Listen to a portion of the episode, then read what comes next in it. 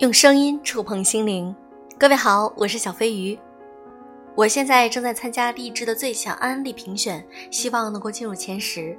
如果你喜欢我的节目，多听我的节目，每一期听超过六十秒，就是在为我加油了。感谢支持，爱你们哟。我想问你个问题：如果你周围的人都在努力，而你却觉得自己岁月静好就好了，觉得很快乐？那你是选择去过那种非常奋斗、努力去追求事业高峰的生活，还是希望自己能够平平淡淡过一生呢？其实这两种选择都没有错。有的人想要岁月静好，有的人想去乘风破浪，只是选择不同罢了。今天我想和大家分享一篇我很喜欢的文章，来自于作者艾米亚。听说他不想去爬那座事业的山。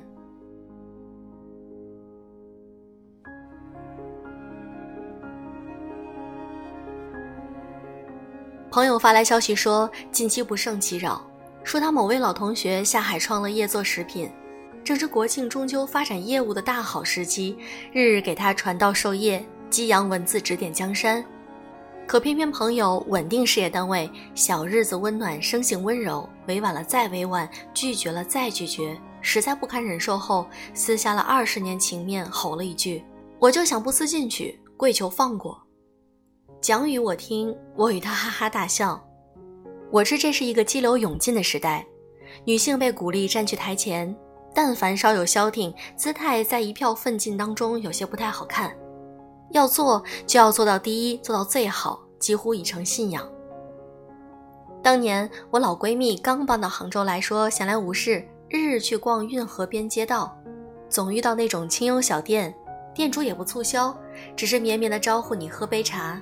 什么都卖，茶壶、梳子、手串儿，惹得他当年就立下誓言，一定要开一家这样的店，闲散的、人情的、撸串儿的，甚至已经内定好了让我去做喝茶店长。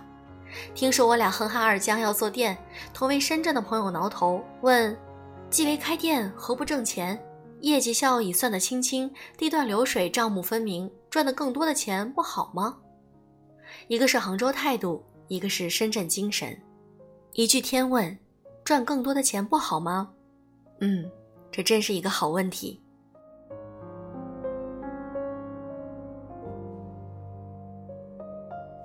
我第一份工作在广州，办公室隔壁桌有一位快五十岁的大姐，保养得当，开路虎的车。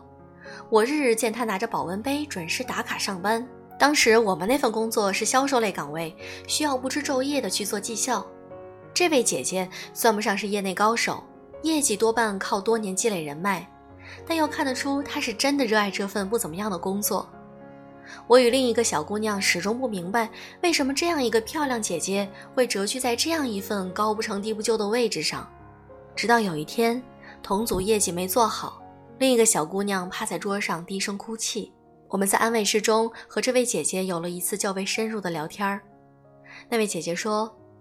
我知道这份工作对于你们而言太难，对我而言钱又太少。我更知道你们一直疑惑为什么我还认认真真、开开心心的在这个工作上忙碌着，是因为我们阶段不一样了，我们需要的东西不一样了。小姑娘们，这儿勉强算得上是一个国资企业，我只要兢兢业业、不犯大错，几乎无恙。我拼过、爱过、努力过。现在有这么一份行业体面、朝夕可保的工作充实着我，我已感到很感恩。你们会走，而我会在这里和一些多年同事慢慢老去，等着周末一起饮茶。万物相生，此消彼长，适合我的不一定适合你们，而你们看不懂的生活，或许是别人的切肤之亲。如今回想，假如说在我的生命历程中有很多次聊天改变了我。或者说是夯实了我对人世的某些理解，这一定算得上是一次重要性的。它让我知道了去换个角度理解别人的生活有多么重要，且不按照别人的时间段来过自己的人生有多么重要。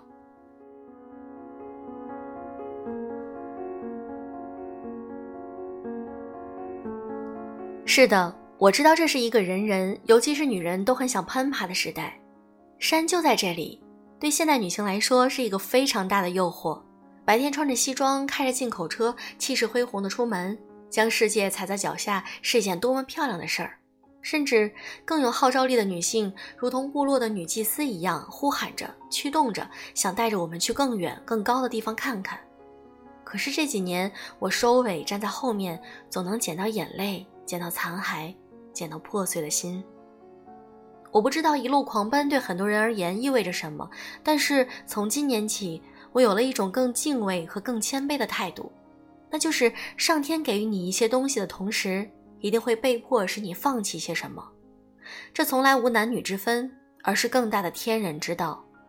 我们会有一个错觉，当我们年轻时候做到什么事情，从此会深觉自己无所不能。但实际上，我们不可能得到一切。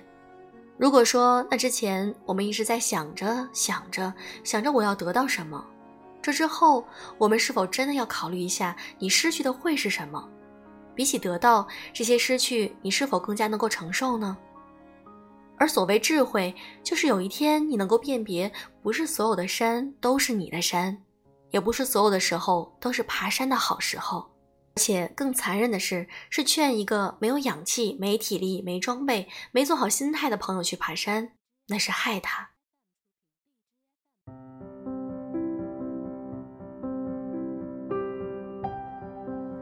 如今总有人开玩笑问我：“你什么时候再生个孩子，然后再写一本畅销书？”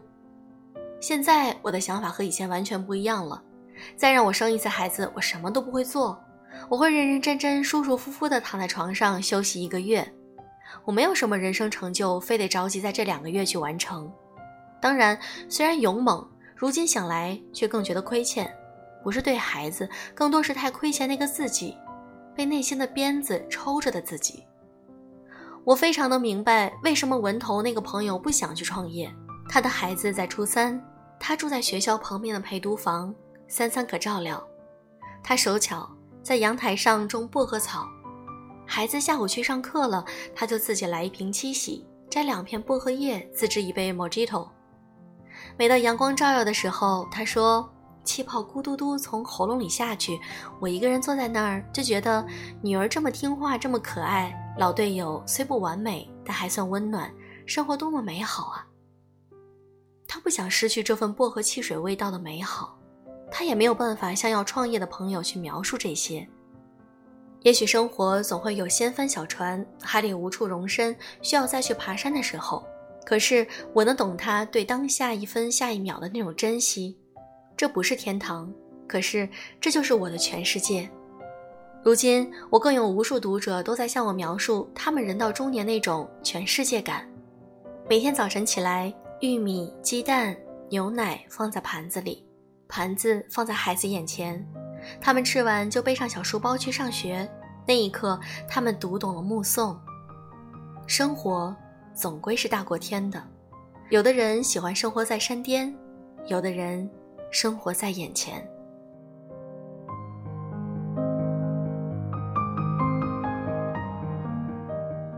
其实这都是人生的选择呀。小飞觉得，不论你想选择哪一种生活方式，只要你喜欢，你觉得是幸福的，那就是对的。不一定非要看到别人去创业，别人在奋斗、拼搏、打拼，你就觉得自己不思进取。其实你过着另外一种生活，你觉得那样的生活对你来说更适合。那就是好的。好了，今天的节目就是这样，请记得多收听我其他的节目哦，爱你们。